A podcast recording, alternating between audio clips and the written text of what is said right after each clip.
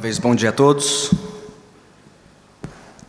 Bem, eu não sei se Romanos 9 é um capítulo tranquilo de expor e de aplicar às nossas vidas. Eu certamente passei uma semana de muita expectativa por esta manhã. Louvo a Deus por cada um aqui que chegou cedinho, venceu o frio e a chuva para dedicar uma manhã inteira para o estudo e a reflexão da palavra de Deus. E não existe nada igual, nada melhor na vida de um cristão do que desfrutar deste prazer. Então, que o Senhor possa nos agraciar ricamente nesta manhã, com Sua presença, com Seu Santo Espírito, para nos instruir, nos iluminar, nos conduzir pelas verdades da palavra de Deus.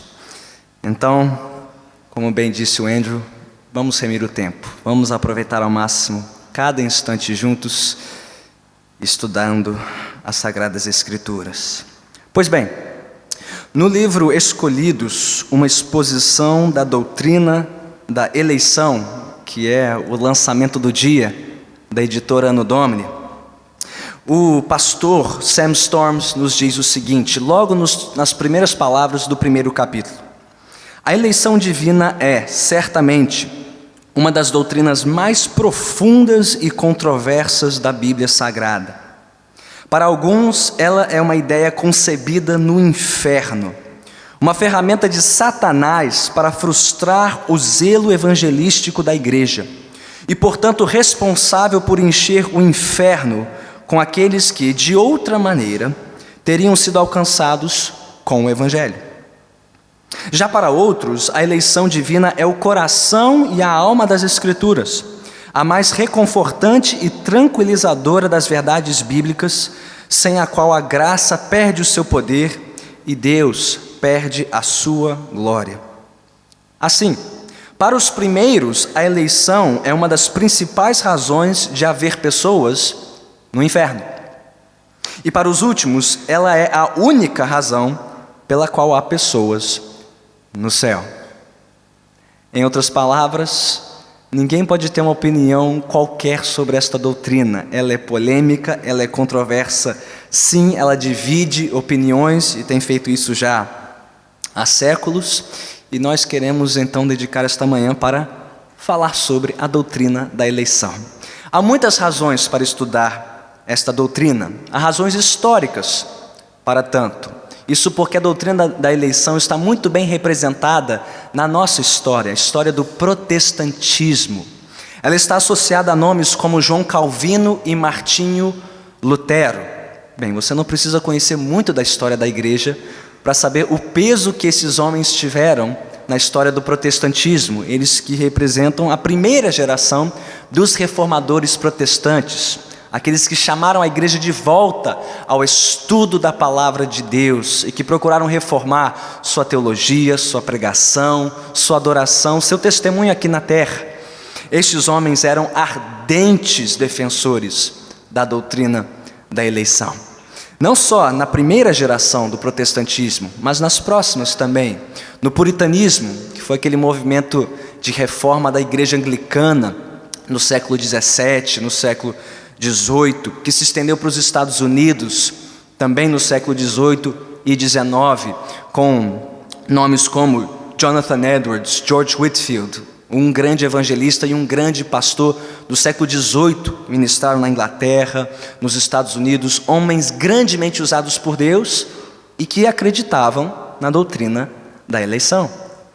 O que falar então de Charles Spurgeon e Martin Lloyd Jones, dois dos maiores pregadores que a igreja evangélica conheceu nos últimos 200 anos? Spurgeon no século XIX e Lloyd Jones no século XX. E os dois, grandes pregadores, grandes defensores do evangelho e muito crentes na doutrina da eleição.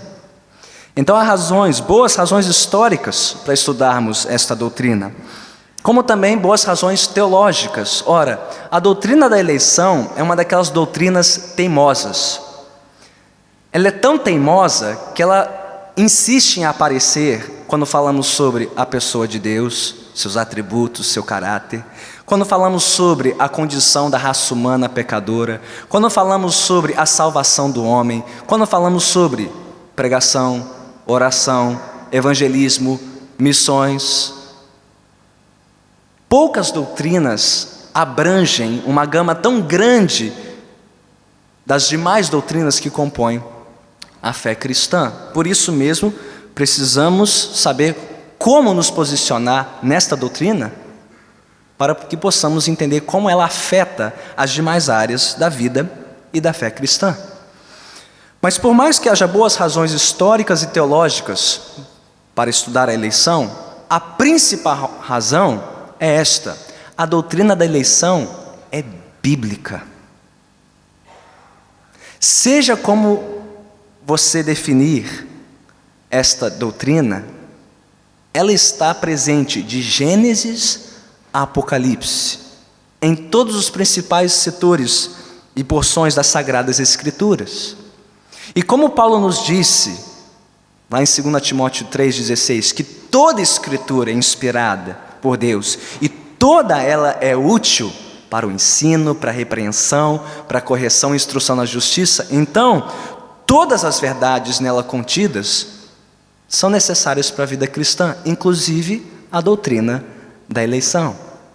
Ela não é aquela verdade suja e feia que os autores bíblicos escondem debaixo do tapete. Não, isso aqui é só para alguns na igreja. É só para quem tem estômago para aguentar esses ensinamentos. Não. Quando os autores bíblicos falam de eleição, eles falam abertamente, para que todos possam conhecer a doutrina, todos possam compreendê-la e aplicá-la às suas vidas. Então, nós nos propusemos nesta manhã, eu e meu colega pastor Maurício, a fazer exatamente isso: ouvirmos a palavra de Deus. Não estamos aqui para expor João Calvino ou Lutero, não estamos aqui para falar sobre todas as repercussões filosóficas e teológicas da eleição, nós queremos ouvir a palavra de Deus, o que ela tem a nos dizer sobre a doutrina da eleição.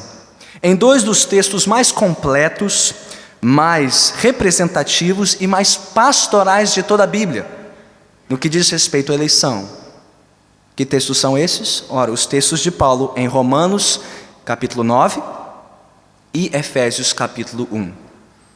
Pastor Maurício nos abençoará com a ministração da palavra em Efésios 1. Eu fiquei responsável por Romanos 9. Então vamos direto para o texto, sem mais demoras. Abra comigo sua Bíblia em Romanos, capítulo 9, a partir do versículo 1.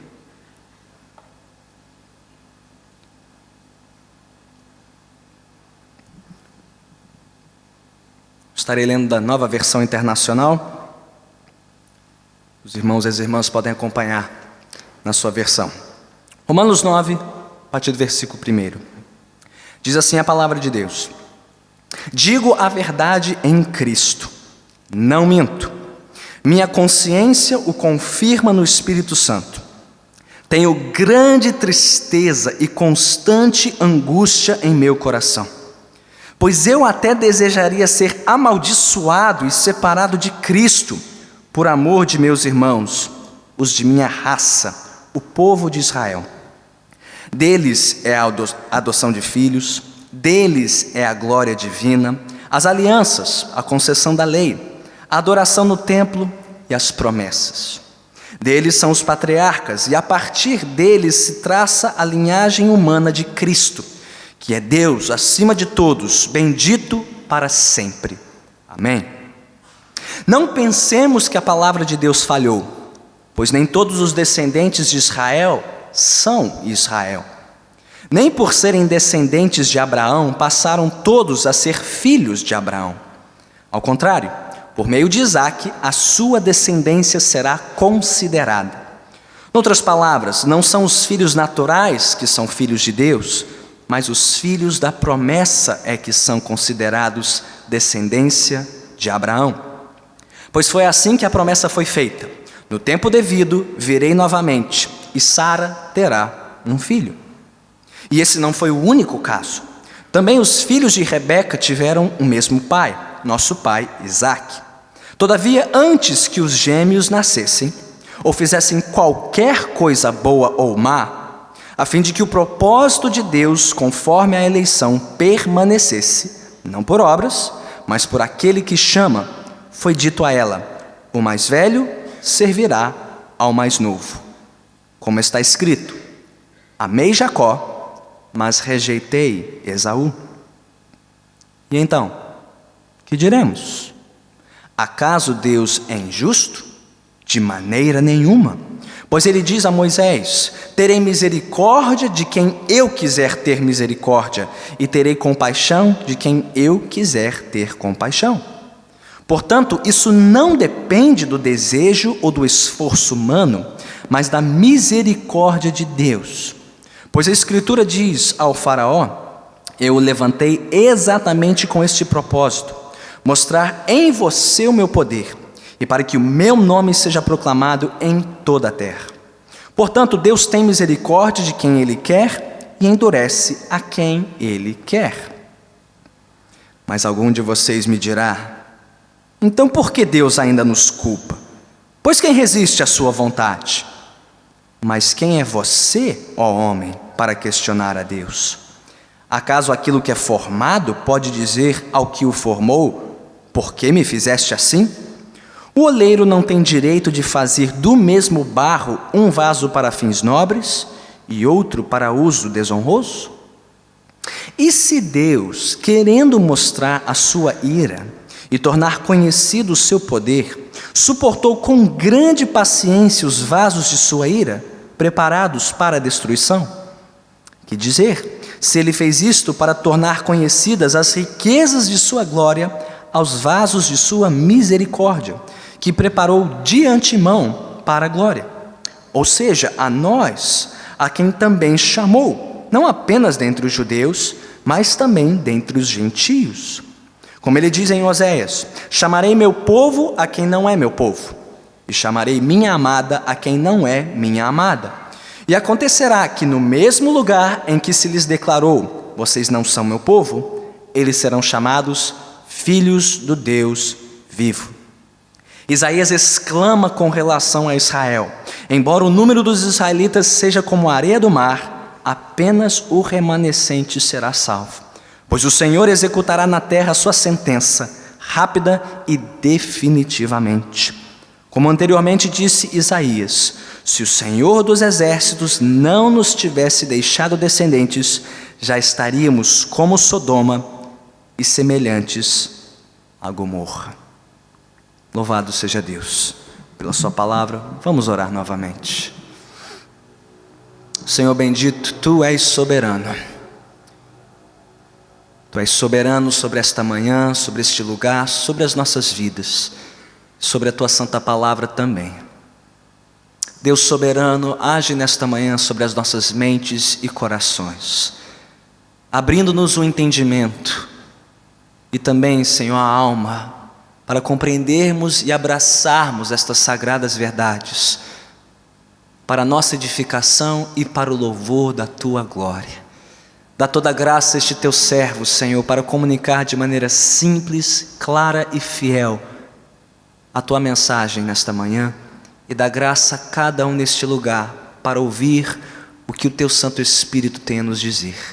E te daremos, Senhor, toda a honra, toda a glória e todo o louvor em nome de Jesus Cristo. Amém. Amém.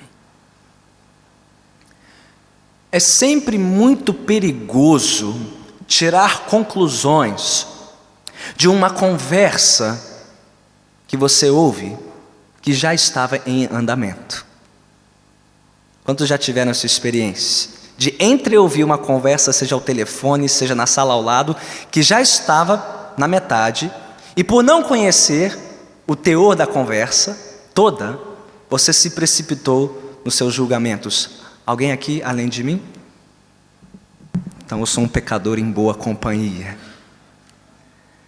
Pois bem, é o que muitos de nós fazemos também quando o assunto é a palavra de Deus. Nós estamos pegando aqui Paulo numa conversa que já estava em andamento há capítulos. Esse é o capítulo 9 de Romanos, de um total de 16 capítulos. Se nós queremos tirar boas e corretas conclusões deste capítulo 9, temos que entender um pouquinho do teor de toda a conversa que Paulo está travando com seus leitores em Roma por meio de correspondência. Então vamos lá, para aqueles que já estão pouco familiarizados com Romanos. Ele começa, Paulo começa falando sobre a grande tragédia de toda a raça humana, que é o pecado. O pecado que corrompeu as mentes e os corações, tanto dos gentios como dos judeus. Ele fala sobre isso na segunda metade do capítulo 1, no capítulo 2 e em boa parte do capítulo 3. O grande problema da raça humana é o seu pecado. Ele passa então a falar sobre a grande solução, a grandiosa obra da justificação gratuita dos pecadores por meio da fé em Jesus Cristo. É o que diz o finalzinho do capítulo 3, o capítulo 4 e também o capítulo 5.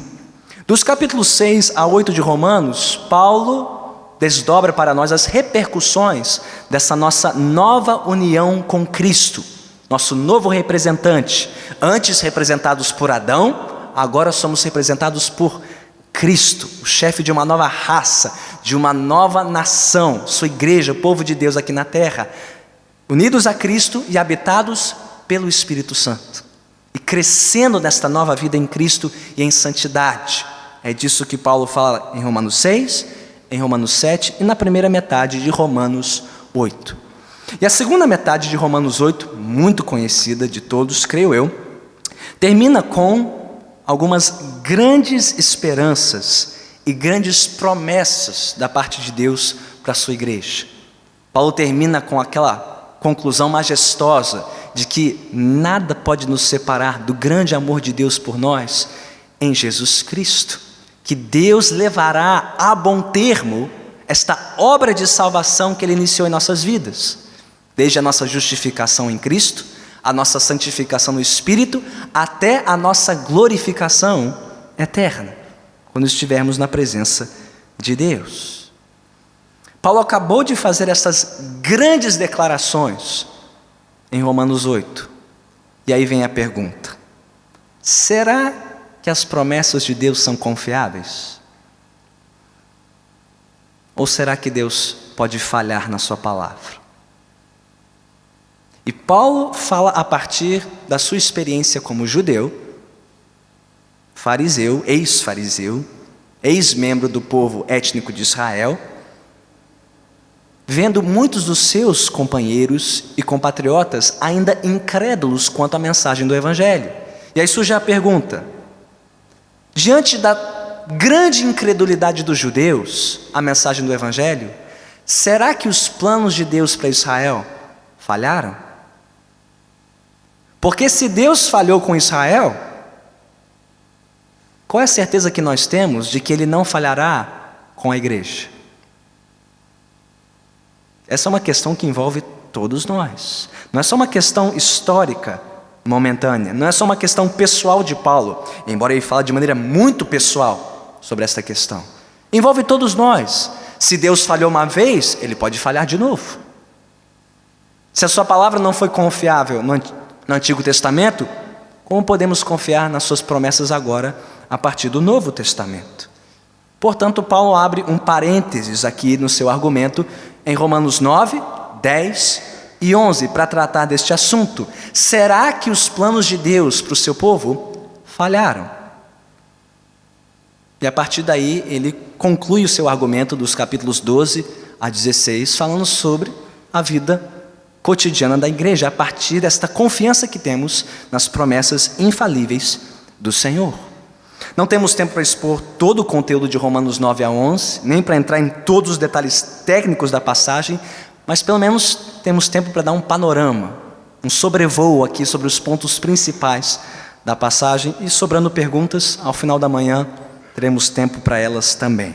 Mas no que diz respeito a Romanos 9, versículos 1 a 29, nós temos três questões aqui. Primeiro, temos o grande dilema pessoal de Paulo, versículos 1 a 5. Segundo, temos o grande propósito de Deus na eleição, versículos 6 a 13. E então temos duas grandes perguntas a respeito deste propósito, versículos 14 a 29. Vamos estudar cada uma dessas questões em ordem. Primeiro, versículos 1 a 5 de Romanos 9, o grande dilema pessoal de Paulo. E qual é o grande dilema de Paulo? Nós já o mencionamos. Muitos dos seus irmãos judeus, embora tendo tantos privilégios como o povo de Deus, permaneceram incrédulos. Não creram na mensagem do Evangelho. Paulo fala disso não só como uma questão abstrata, mas profundamente pessoal. Ele usa esses termos. Digo a verdade em Cristo, não minto. Minha consciência o confirma no Espírito Santo. Tenho grande tristeza e constante angústia em meu coração, pois eu até desejaria ser amaldiçoado e separado de Cristo, por amor de meus irmãos, os de minha raça. Note o contexto em que Paulo trata da doutrina da eleição. Isso é algo profundamente pessoal, mexe com a sua consciência, com a sua alma, sua preocupação com seus irmãos. E é nesse contexto que muitos aqui tratam da doutrina da eleição. Pastor, e os da minha casa? E os da minha família? Será que eles são salvos? Será que eles são eleitos? Será que Deus tem um propósito para a vida deles? Bem, ouça Paulo e veja como ele resolve esta questão. Quais são as verdades e as doutrinas que sustentaram Paulo na sua grande angústia e no seu grande dilema. E é muito grande, porque ele continua no versículo 4 e 5 falando de todos aqueles privilégios do povo de Israel. Deles, diz Paulo, é a adoção de filhos. Eles foram escolhidos para preencher um propósito específico na história da redenção. Deles é a concessão da lei, perdão, a glória divina, a presença de Deus, as alianças, a concessão da lei, a adoração no templo e as promessas. Eles tinham todas as razões para crer, todas as razões para enxergar o propósito de Deus se desdobrando na história. Eles tinham tudo para se arrepender dos seus pecados e crerem no Senhor Jesus Cristo como cumprimento dessas promessas. Por quê? Ele diz no versículo 5: Deles também são os patriarcas, e a partir deles se traça a linhagem, uma, linhagem humana de Cristo que é Deus acima de todos, bendito para sempre. Amém. Esse é o grande dilema de Paulo. O povo de Israel tinha todas as razões e todas as condições para enxergar o propósito de Deus e crer em Jesus, mas não creram. Eles preferiram abraçar as sombras ao invés da realidade. Abraçar todo o plano preparatório de Deus para Cristo mas rejeitaram a Cristo. É o que Paulo diz nos versículos 1 a 4 do capítulo 10, do capítulo seguinte. Você pode anotar e ler depois. Paulo diz: eles têm zelo, mas sem conhecimento. Eles preferiram a sua própria justiça, baseada na lei, do que a justiça providenciada por Deus em Cristo. Não falta zelo, não faltam os privilégios, não faltaram condições mas eles preferiram abraçar seu pecado, seu orgulho como nação. E por isso rejeitaram o Messias. E aí vem a pergunta: então será que Deus falhou? E Paulo já respondeu essa pergunta muito antes de chegarmos em Romanos 9. Você quer ver? Guarde o seu lugar em Romanos 9 e volte comigo para Romanos 2, a partir do versículo 28.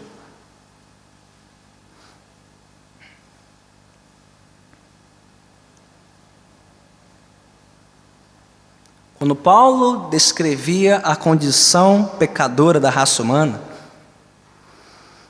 que acomete os gentios e os judeus, veja o que ele disse sobre os judeus, em Romanos 2, 28, ou seja, os descendentes étnicos de Israel. Romanos 2, 28 diz: Não é judeu quem o é apenas exteriormente, nem é circuncisão a que é meramente exterior e física.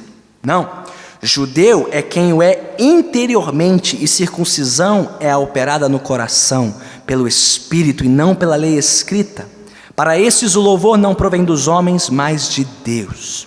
Que vantagem há então em ser judeu, ou que utilidade há na circuncisão? Muita, em todos os sentidos, principalmente porque aos judeus foram confiadas as palavras de Deus. Que importa se alguns deles foram infiéis? A sua infidelidade anulará a fidelidade de Deus? Qual a resposta de Paulo? De maneira nenhuma. Seja Deus verdadeiro e todo homem mentiroso, como está escrito, para que sejas justificado nas tuas palavras e prevaleças. que Paulo está dizendo? Há algum problema em ser judeu? Não. Há algo mal em ser judeu por nascença? Não. Paulo diz: é um grande privilégio já nascer debaixo da palavra de Deus, conhecendo as alianças e as promessas de um Messias. É uma coisa extraordinária, é um privilégio tremendo, mas não é tudo, diz Paulo. Não basta apenas ter todos esses privilégios externos, sem que isto transforme o coração de um judeu. Mas, conclui Paulo, se há alguém a ser culpado aqui, não é Deus, são os judeus. Eles é que descreram, eles é que são responsáveis, eles é que foram infiéis. Deus, não, porque Deus não pode mudar, diz Paulo, ele não pode falhar nas suas promessas. Então é assim que Paulo resume o seu dilema. Ele tem grande angústia e tristeza? Sim.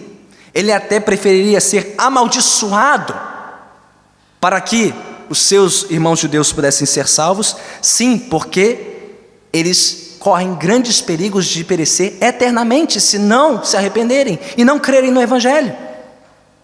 Mas, seja qual for o desfecho da história, diz Paulo, a culpa será deles e não de Deus.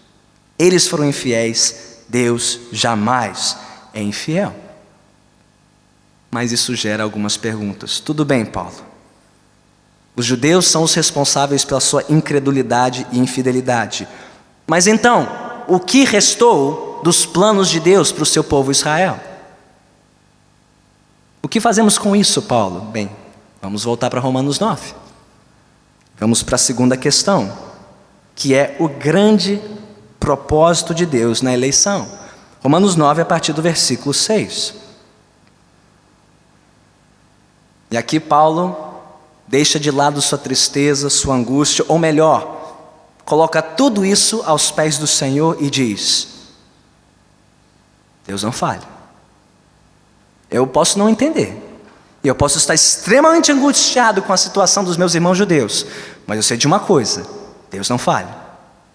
Romanos 9,6. Não pensemos que a palavra de Deus falhou. Por quê?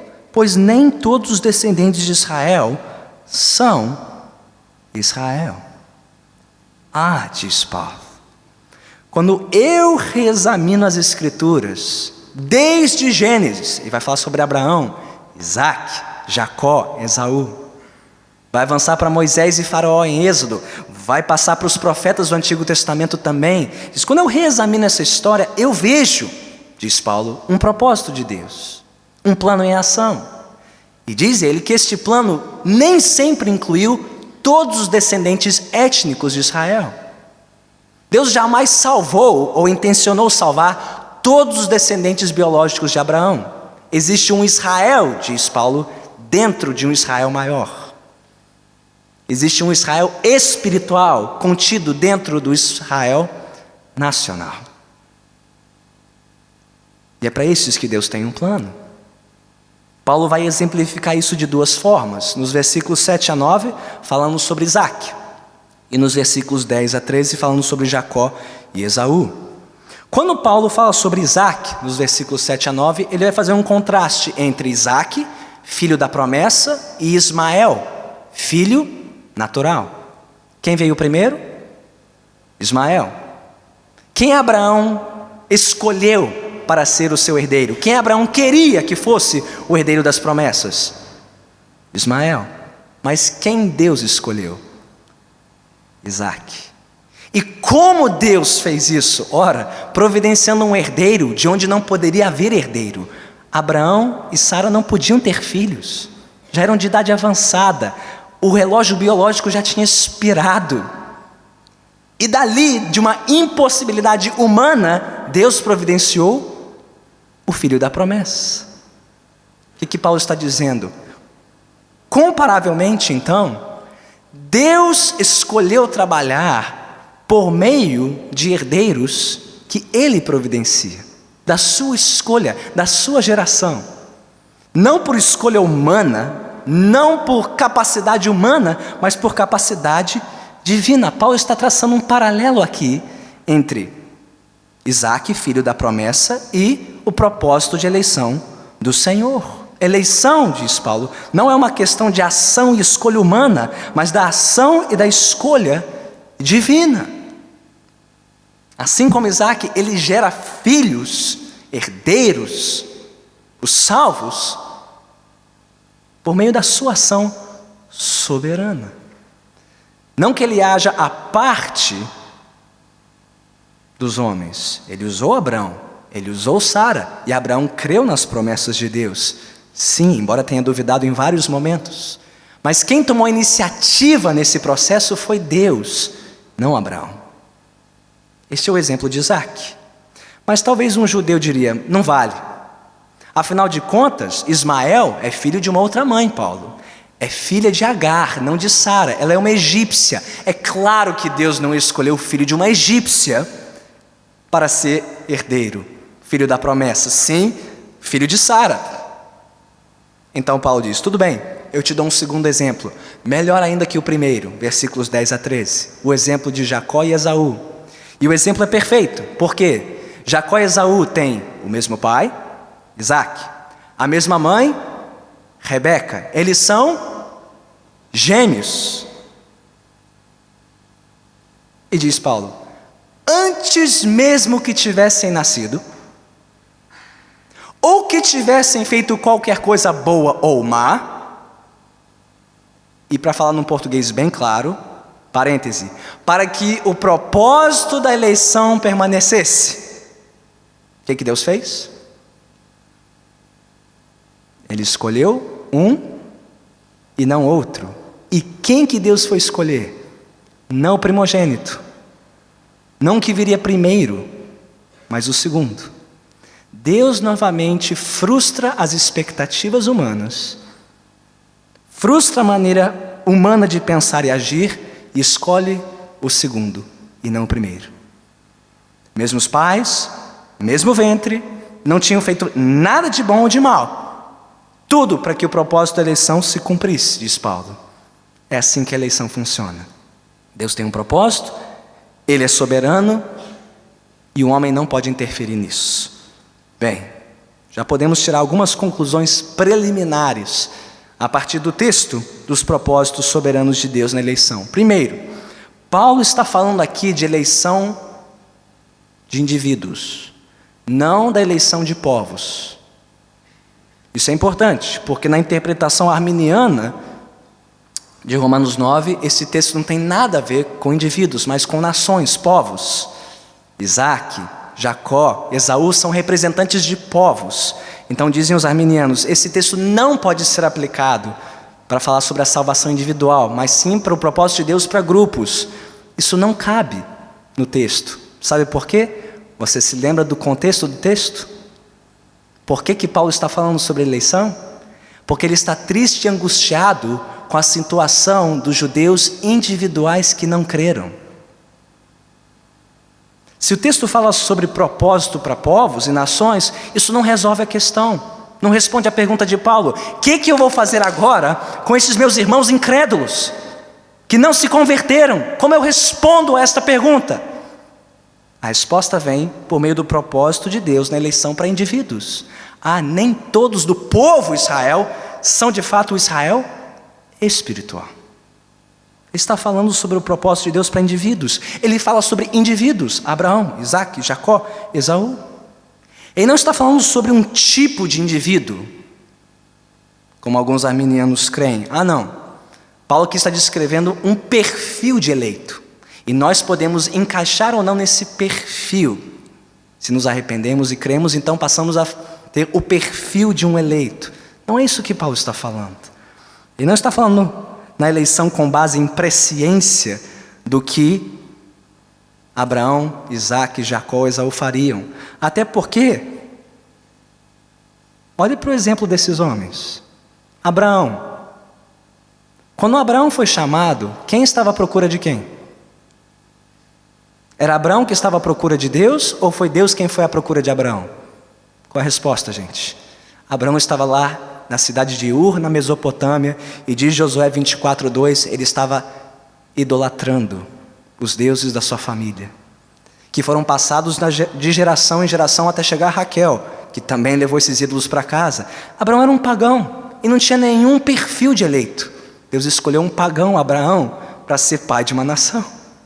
Ele escolheu Isaac, que não era o filho natural, era o filho da promessa. Ismael tinha o critério, ou melhor, o perfil de alguém para ser filho da promessa. Isaac não. Deus escolheu Isaac, não Ismael. E o que dizer de Jacó? Jacó significa o quê? No bom português, no hebraico, usurpador. No português, malandro, um traíra, um esperto. Deus escolheu um esperto para ser pai das doze tribos de Israel. Sim, o usurpador Jacó se arrependeria, se converteria e continuaria pecando, mas o que Deus previu em Jacó não seria suficiente para justificar a escolha de Jacó em vez de Esaú. E não faria sentido do que Paulo diz no versículo 11 e 12, para que o propósito de Deus na eleição permanecesse, independente do que fizeram de bom ou ruim.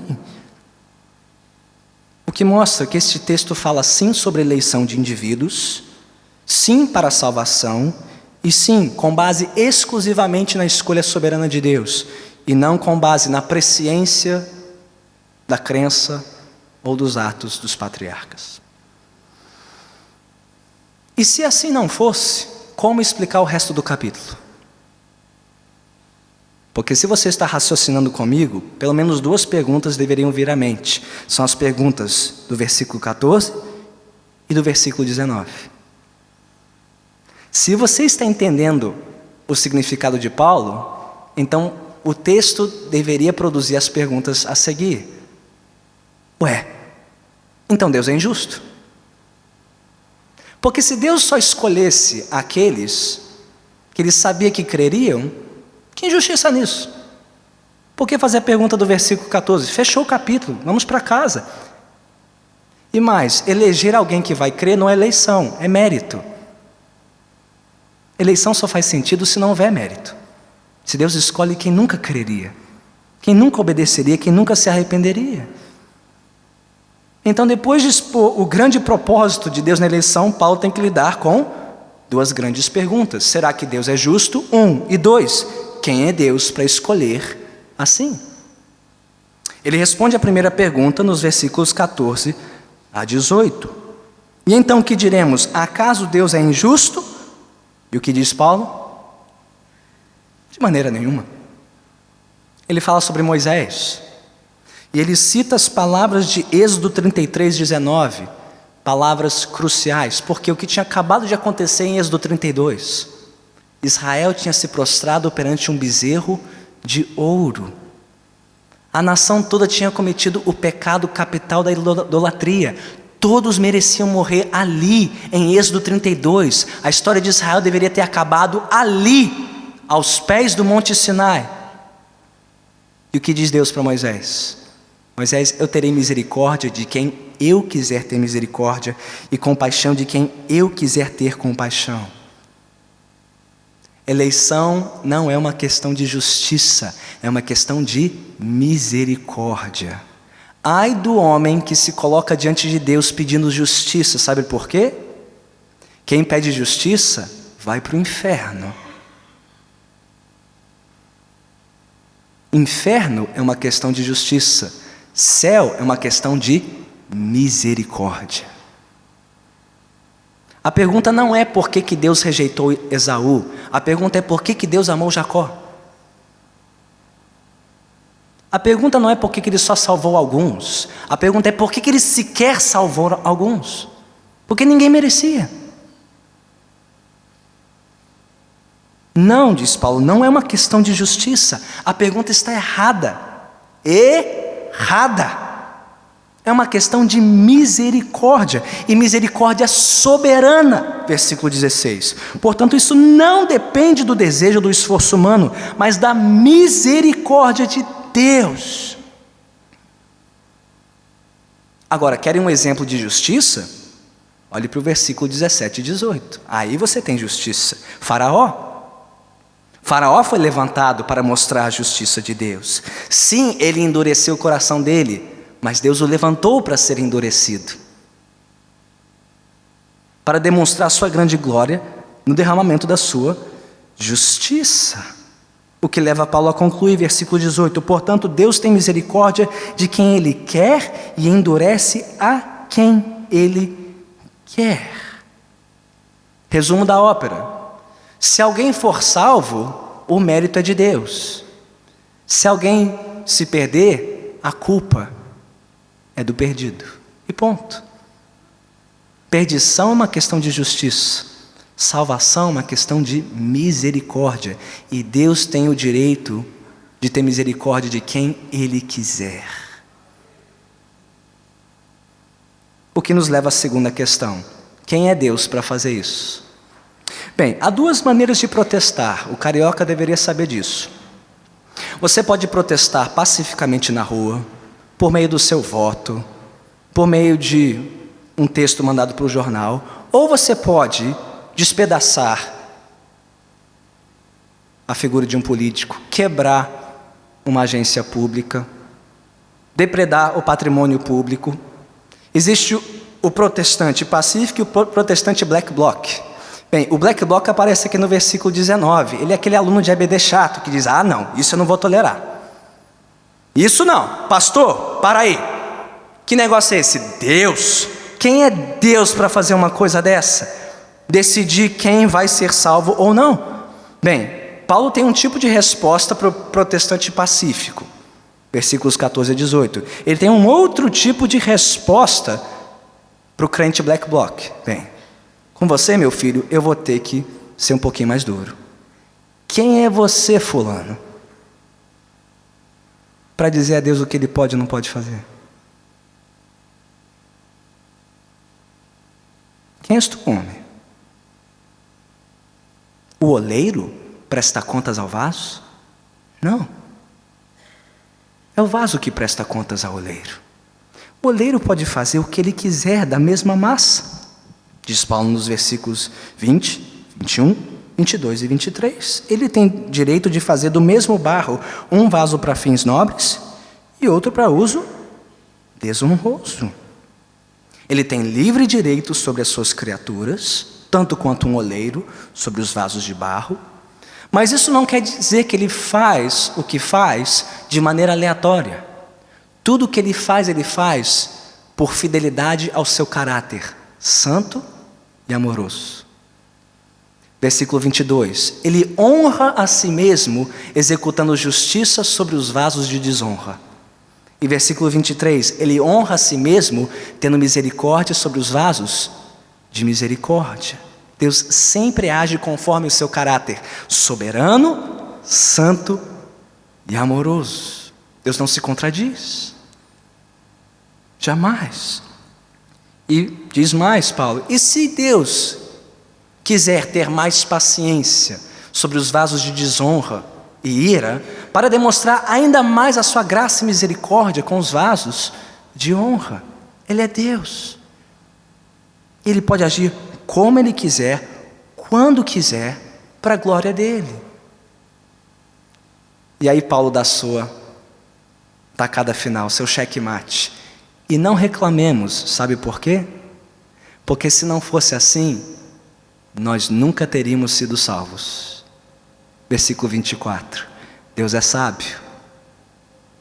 Ainda bem que Ele não elege só Israel. Ainda bem que a sua graça e misericórdia se estende além do Israel étnico para vocês, gentios, tanto quanto para um remanescente judeu. Paulo começou triste e angustiado, agora ele está louvando a Deus e dizendo: Leitores, louvem a Deus comigo, porque se não fosse assim, vocês nunca teriam sido salvos, vocês ainda estariam, estariam perdidos neste mundo, vocês estariam excluídos do povo de Deus, longe da presença do Senhor. Mas Deus preparou o tempo, Deus fez tudo de acordo com um plano. Os profetas Oséias e Isaías, versículos 25 a 29, profetizaram este dia em que vocês, gentios, serão incluídos no remanescente dos judeus para formar um só povo para a glória do Senhor. Então glorifica de pé, igreja. louve a Deus. Não reclame, não duvide, louve a Deus. Porque se Deus não fosse Deus, agindo desta forma, eu e você estaríamos perdidos. Ele poderia ter condenado todos nós para o inferno e seria absolutamente justo nisto. Então não há por que reclamar da justiça de Deus, só há por que louvá-lo pela sua misericórdia. Que diferença isso faz, pastor? Faz muita diferença. Afinal de contas, pastor, não é perigoso ensinar isso na igreja? Não é perigoso ensinar a doutrina da eleição? Isso não gera acomodação. Começar a falar sobre eleição, as pessoas vão se sentir eleitas. E eleição gera acomodação, pastor. Pergunta: nós vamos parar de pregar a doutrina do amor de Deus e da sua graça, porque pessoas abusam do amor de Deus e da sua graça para viverem vidas coniventes com o pecado? Qual é a resposta óbvia? Não. Eu não vou parar de pregar sobre a graça e o amor de Deus porque pessoas abusam desta verdade. Eu tampouco vou jogar a doutrina da eleição para o escanteio porque pessoas se sentem acomodadas com isso. Elas precisam se arrepender da sua acomodação e não da doutrina da eleição. Agora sim, pode produzir acomodação? Claro, os judeus se acomodaram. Nós somos o povo eleito, nós temos a lei, as alianças, o templo. Deus ama mais a nós, a mim. Eu não preciso me preocupar com isso. Claro que pode. Israel é um exemplo vivo do que pode acontecer com uma igreja que se acomoda na graça soberana de Deus. E há muitos reformados acomodados. Ninguém é salvo por crer em João Calvino, Martinho Lutero ou por ter lido todas as institutas. E tem gente gabando-se disso. Eu não sou como aqueles gentios arminianos. Eu sou um judeu reformado, sangue puro, raça eleita. Eu vou para o céu mais rápido. Bobagem. Bobagem. Esse fulano não tem que se arrepender da doutrina da eleição, ele tem que se arrepender do seu orgulho, do seu pecado. Ele tem que estudar de novo a doutrina da eleição, porque a doutrina da eleição humilha, rebaixa, é por isso que ninguém gosta dela. E é por isso que ela é teimosa, porque ela volta para nos mostrar quem nós somos. Nós somos indignos e miseráveis pecadores que só merecem o inferno. A igreja não precisa de menos doutrina da eleição, ela precisa de mais doutrina da eleição. E é por isso que Paulo rasga o verbo em Romanos 9 e de novo em Efésios 1, para mostrar que doutrina da eleição não é sinônimo de presunção e acomodação, é sinônimo de quebrantamento, arrependimento e santidade. Mas, pastor, se eu crer nisso, eu vou parar de orar. Eu não vou ter por que orar, eu não vou ter por que pregar, eu não vou ter por que evangelizar. Como é que eu vou adorar esse Deus? Ninguém aqui já pensou nisso? Ninguém ouviu isso? Eu não posso louvar um Deus assim. Eu não posso orar se Deus é soberano. Por que orar? Por que pregar? Bem, ore e pregue primeiro porque é mandamento bíblico. Deus mandou, faça. Nós obedecemos não por entendermos ou não os decretos ocultos e secretos do Senhor. Nós obedecemos com base na revelação clara das Escrituras. Ore sem cessar, pregue a palavra. Mas crer na soberania de Deus deveria nos fazer orar mais, pregar mais e adorar mais. Sabe por quê? Porque foi isso que Paulo fez. Você já olhou para Romanos 10, versículo 1? Então olhe. O que diz o texto? Já estamos terminando. Irmãos, o desejo do meu coração e a minha, o quê? Oração a Deus pelos israelitas é que eles sejam salvos. A doutrina da soberania de Deus não fez com que Paulo orasse menos, fez com que Paulo orasse mais. Porque se tem alguém que pode quebrantar um coração orgulhoso e teimoso como o coração de muitos judeus na época de Paulo é Deus e não Paulo. Mas, pastor, como é que eu posso orar se Deus não vai mudar os seus planos? Bem, se você ora só para poder mudar os planos de Deus, está na hora de rever seus conceitos. Porque nenhum crente deveria orar para tentar mudar os planos de Deus, eles não podem ser mudados. Está na hora de rever seus conceitos. Nós oramos para que Deus faça a vontade dele e não nossa. E é isso que Paulo fazia, Senhor, tua vontade seja feita. Salve quantos eleitos remanescentes ainda existirem em Israel. Entre os gentios também. Paulo orou mais e Paulo pregou mais. O que, que diz o versículo 14 e 15 de Romanos 10, gente? Como é que um eleito é salvo? Pela pregação da palavra. Como é que vão se arrepender e crer se não ouvirem o Evangelho? Deus não só determina o fim, Ele determina os meios. O fim é que os eleitos sejam salvos. Como? Por meio da pregação da palavra. É assim que os eleitos vêm à fé. E mais, é a pregação do Evangelho de um Deus soberano que traz um eleito de joelhos aos pés do Senhor. Porque enquanto a igreja pregar um Evangelho de que você pode, você faz, você vai ser salvo pelos seus próprios meios, a pessoa vai achar que está muito bem, obrigado. Ela tem que ouvir que ela não pode fazer absolutamente nada pela sua salvação. Por isso que ela corre para Deus em busca de misericórdia. Um eleito pecador, quando ouve a doutrina da eleição, ele corre para Deus e diz: É isso, só Deus pode me salvar. Não eu, não meu pastor, não os meus pais, não meus irmãos. Ele é que tem que transformar meu coração. Então Paulo pregou mais. Você se lembra das palavras de Romanos 11? Vire a página. Um dos maiores hinos da Bíblia. Conclui a sessão sobre eleição. Ó oh, profundidade da riqueza, da sabedoria do conhecimento de Deus. Quão insondáveis são seus juízos, quão inescrutáveis são seus caminhos. Quem foi o conselheiro de Deus? Quem primeiro lhe deu para que ele o retribuísse? Porque dele, por ele e para ele são todas as coisas, a ele seja a glória para sempre. Paulo amava mais a Deus e louvava mais a Deus e adorava mais a Deus, porque ele é o Deus soberano da eleição. Eu diria mais, na proporção em que esvaziamos Deus da sua soberania, nós esvaziamos o culto do seu motivo para louvar a Deus. Quanto mais Deus diminui, o homem cresce e o seu louvor mingua. Quanto mais o homem diminui, mais Deus cresce e o louvor sobe ao trono dos céus. Paulo amava mais e adorava mais a Deus por causa da doutrina da eleição.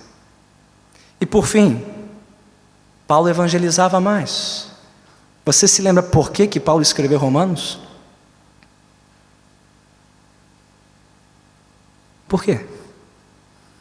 Porque ele estava concluindo sua terceira viagem missionária e ele queria ir agora para a Espanha, evangelizar onde ninguém tinha pregado a palavra, onde ninguém tinha ouvido falar da glória de Deus. Então ele escreve uma carta para a igreja em Roma, pedindo que eles preparassem o caminho e fossem colaboradores na obra missionária.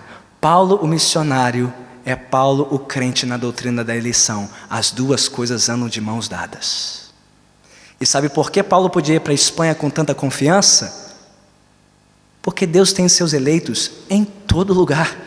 Paulo não sabia onde eles estavam, nem quem eram, nem quantos eram, mas uma coisa ele tinha certeza: ele podia ir e pregar, e os eleitos iam se arrepender e crer. Isso dava mais confiança para Paulo. Eu irei, Senhor, para onde os teus eleitos estiverem, eu irei. Então, que diferença faz a doutrina da eleição? Ora, ela fez toda a diferença na vida de Paulo, ela tem feito toda a diferença na vida da igreja ao longo dos séculos, e ela pode e deve fazer toda a diferença na minha vida e na sua vida e nas nossas igrejas e no nosso país e no nosso tempo. Sabe por quê? Porque dele e por ele e para ele são todas as coisas. Portanto, a ele seja a glória. Amém.